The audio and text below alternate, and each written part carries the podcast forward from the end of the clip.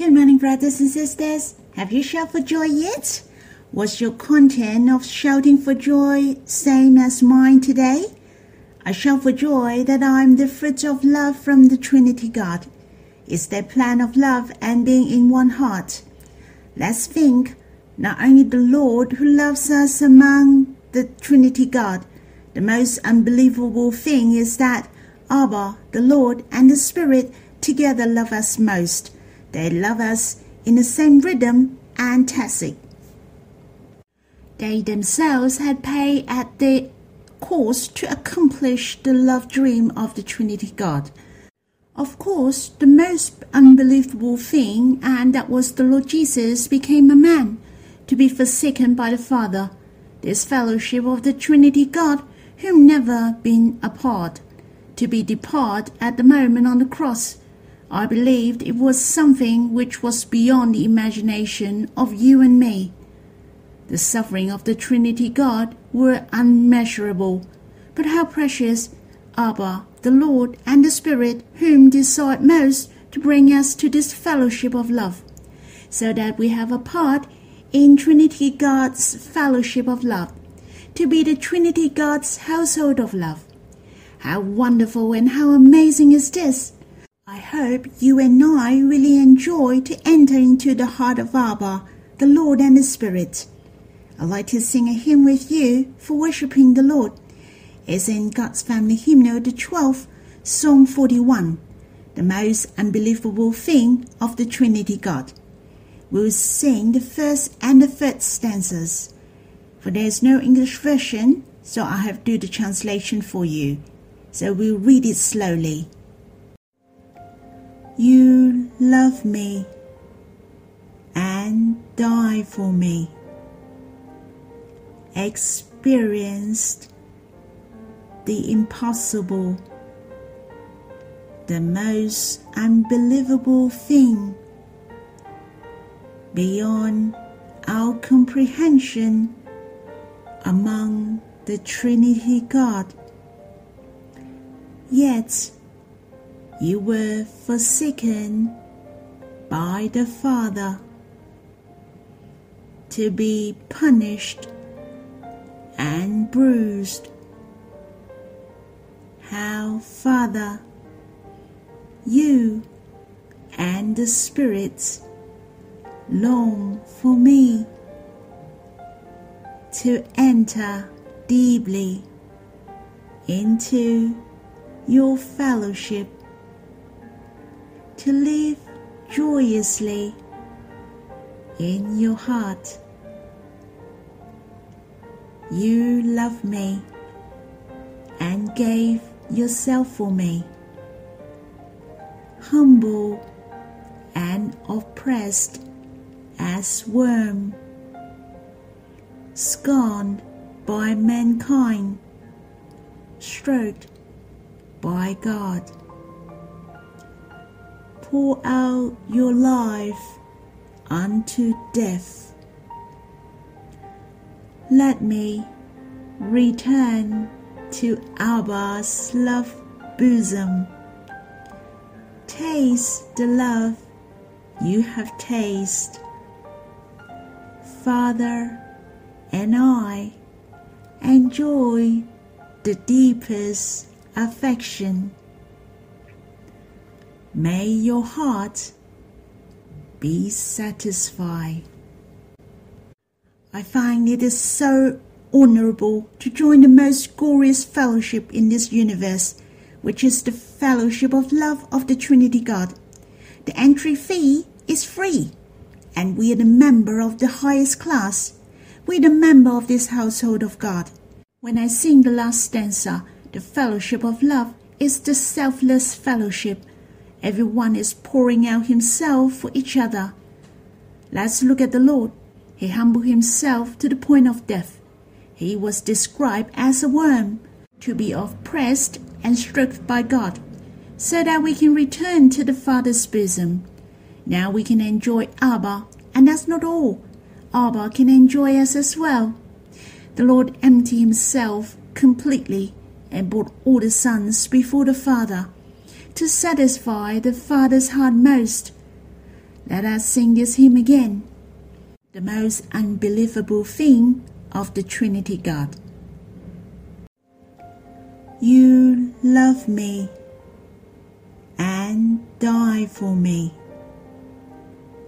Experienced the impossible, the most unbelievable thing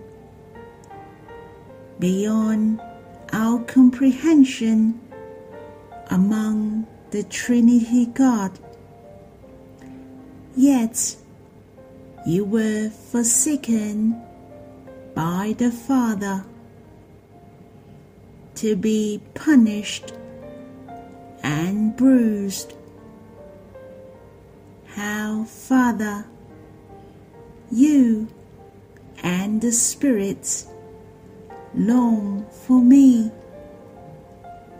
to enter deeply into your fellowship, to live joyously in your heart. You love me and gave yourself for me.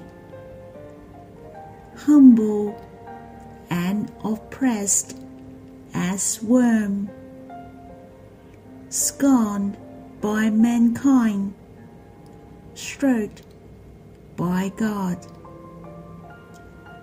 Pour out your life unto death. Let me return to Abba's love bosom. Taste the love you have tasted. Father and I enjoy the deepest affection. May your heart be satisfied. O oh, Abba, Lord, Spirit, how precious we are the one you all want most in your heart. How you want us to be part of this love fellowship. All of you are in one heart. You're so willing to pay at all costs in order to love us. Before our existence, we already are your topics. Since the age of old, your love dream, your action have already started. How precious! Abba sent the Lord to come and die for us. And the Lord is so delighted to be a man for us. You were nailed on the cross and was forsaken by the Father. It is so precious the Spirit came to dwell in our hearts forever and be our mediator, to be our help in time of needs. O oh Lord, it is so good that you have brought us into this fellowship of love. We are so blessed indeed. Thank you, Lord. The verses I'd like to share with you today is in the Gospel according to Matthew, chapter 5, verse 13 to 16. We have read it yesterday. I have mentioned we are the salt of the earth yesterday. And now I'd like to share we are the light of the world as well. Let us read the verses in the Gospel according to Matthew chapter 5, verse 13 to 16. You are the salt of the earth, but if salt has lost its taste, how shall its saltiness be restored? It is no longer good for anything except to be thrown out and tremble under people's feet. You are the light of the world. A city set on a hill cannot be hidden, nor do people light the lamp and put it under a basket, but not on a stand, and it gives light to all in the house. In the same way, let your light shine before others, so that they may see your good works and give glory to your Father who is in heaven. Yesterday, we talked about we are the salt on the earth. If there is only one piece of salt, then its function is very limited. Therefore, the Lord said, You are the salt of the earth. That means brothers and sisters shall gather together. The church can have a great influence to this world. So it is not just one person. We influence the world are not by one person. We really need brothers and sisters to finish the work of the Lord in one heart, to have the greatest influence. Hence, never stay alone and be one piece of salt. We shall gather together. On the other hand, as you all know, the salt is very important and is very useful. But if we compare to the light, the light is more important and useful. Not only it influences the living of every person, but it has great influence in all living creatures in the whole world. The Lord Jesus uses the light to be lightened as we, and call He Himself as the true light. He is the light of the world. The sunshine shall visit us from on high. I really give thanks to the Lord. It's so precious. The Lord said, We are the light of the world. Obviously, we're in His likeness. We are very important to this world. We shouldn't look down on ourselves. When the Lord Jesus described light in the Bible, very often he compared it with darkness. He has shown the light has the use for shining. Let us read one more verses in the Gospel according to John, chapter 8, verse 12.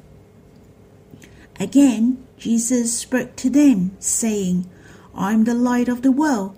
Whoever follows me will not walk in darkness, but will have the light of life. Here it tells us that the Lord Jesus came to the world to cast away the darkness and brought you and I into light. Let's read also in the Gospel according to Luke chapter 1, verse 78 to 79. Because of the tender mercy of our God, whereby the sunrise shall visit us from on high to give light to those who sit in darkness and in the shadow of death, to guide our feet into the way of peace. Let us think if the room is all dark, all we have to do is to turn on the light and the darkness will disappear.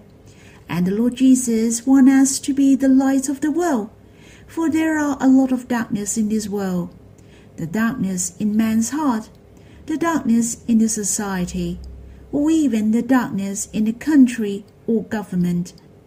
We are the light.